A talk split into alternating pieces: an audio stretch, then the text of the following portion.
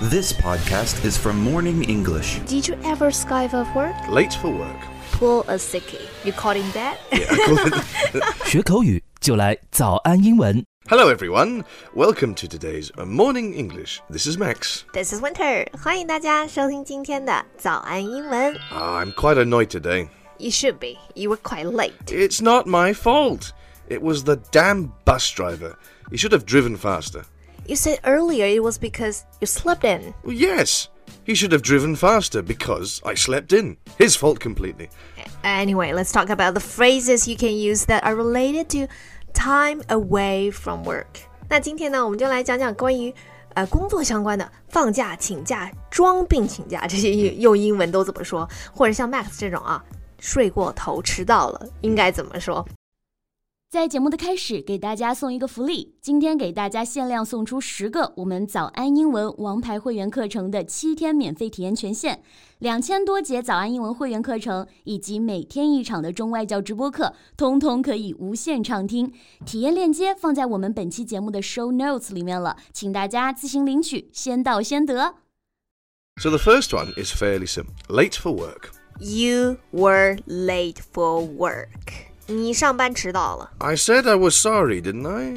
You were late by two hours. It was the damn bus driver. He made me late for work. So in my other job, I had a task that needed doing, but I couldn't be bothered. Were you tempted to skive off for a little while? Nah, I, I knuckled down and got on with it. Skive, skive。刚刚我们说到这个词啊，S K I V E skive, right? skive, OK，Mm, yes. 就是躲避工作或者是我们逃课，就是这个说法了，对吧？嗯，不想去上学，不想去上班，然后就躲避。So Max, did you ever skive off work? 你工作的时候溜过吗？开溜过吗？ Uh, I did once in my first ever job, but I mostly skived in high school when I wasn't in the mood for I don't know, maths class. I would skive. How about you? 我当然不逃学了，I never skived in school。Oh, I I remember. I don't believe that. I remember my group of friends uh, during a lunch break. We always got together and asked who was skiving and when. You know, it's not fun to skive by yourself. Hey, after we finish recording, I'm going to skive. I want to have a coffee downstairs. Can I join? No, you are late. Skype with me tomorrow if you are early. I'll go with Colin and Tiffany. so it's pretty clear that everyone on the planet has skived off before. Yeah, but some go further and they just don't go in at all. Right, like you yesterday. No, no, no, no, no, no. no. I did not pull a sickie. Yes, you did. My friend saw you in a mall miles away from your house. You said you couldn't leave your toilet. No, okay, you got me. Yeah, I had to pull a sickie because it was really important. I had lunch with a very pretty girl. Uh, so you pulled a sickie. 你就是装病请假呀。 Mm, Yes. to pull, throw, chuck a sickie is to use a sick day when you aren't sick. Right. So if you want to catch a movie or a day that conflicts with your work, you just pull a sickie. Then you become an unreliable person like Max. But it's unwise because if your job has limited sick days, like this one, Yeah. and you use them for pleasure, when you actually get sick, you may have to come in and work. Yeah. So don't do it if you're worried about that. Okay. Okay. 那我们刚刚说到这个 sicky 啊，听起来很很很 cute 啊，这个词、very cute。嗯 Yeah, very sicky s i c k i e 就是指的假病假，谎称生病。那这是一个名词，在前面呢，我们用上动词 pull p u l l 嗯 right Yep throw，或者是呃 chuck c h u c k right 嗯哼都是可以的。pull a sicky right throw a sicky chuck a sicky 都是刚刚 Max 提到的装病请假。嗯那 Max 刚刚还有提到另外一个词啊，正常的公司给我们每年可以有的这个带薪的病假就叫做 sick days。 Sick days. Yeah, sick day. So when we are actually sick, we wouldn't say, I'm throwing a sickie. You would just plainly call in sick. Right. Call in sick. Call in sick. Call in sick，、就是请病假。这是正儿八经的生病了，真的请病假。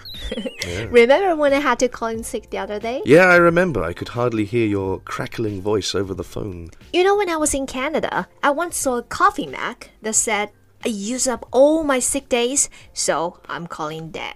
That's a classic one. Yep. I did that once when I worked in a bar. Mm-hmm. They told me not to come back.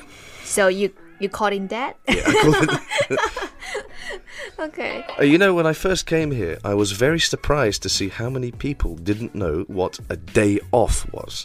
Really? Did you work for a slaving company? Well, it felt like it, but no. uh, I think they just didn't know what the English was for a day off. Ah, that seems more likely. So day off means 休息日,放假日, right? So then an example sentence would be Sunday's my day off. Sunday. 就是我星期天休息,我每周天休息. Yes, yes, yes, yes, yes. So many times my boss has asked me to come in and uh, do work on my day off. I responded by saying, "You can sod off. It's my day off." Did he ever threaten to fire you? Well, yeah, but how could he? He can't fire me for refusing to do work when I don't have to. So naturally, I just reminded him of that. Oh, while I remember, would you mind doing some extra? Uh, yeah, and that's all we have time for today. but Uh, see you on the flip side. 那 OK fine that's Max 那我们今天呢，其实是跟大家讲到了，哎，请假、装病请假，然后休息日，然后啊、工作迟到这些非常常用的英文该怎么说？今天的节目就到这里了。如果节目还听得不过瘾的话，也欢迎加入我们的早安英文会员。成为会员，您就可以无限畅听我们每天一场免费的中外教直播课，以及两千多节原创系统课程了。今天我们限量送出十个七天免费试听权限，试听链接放在我们本期节目的 show notes 里了，请大家自行领取，先到先得。 Uh, thank you for listening to today's Morning English. This is Max. This is Winter. See you next time. Ta ta. You don't gotta go work, work,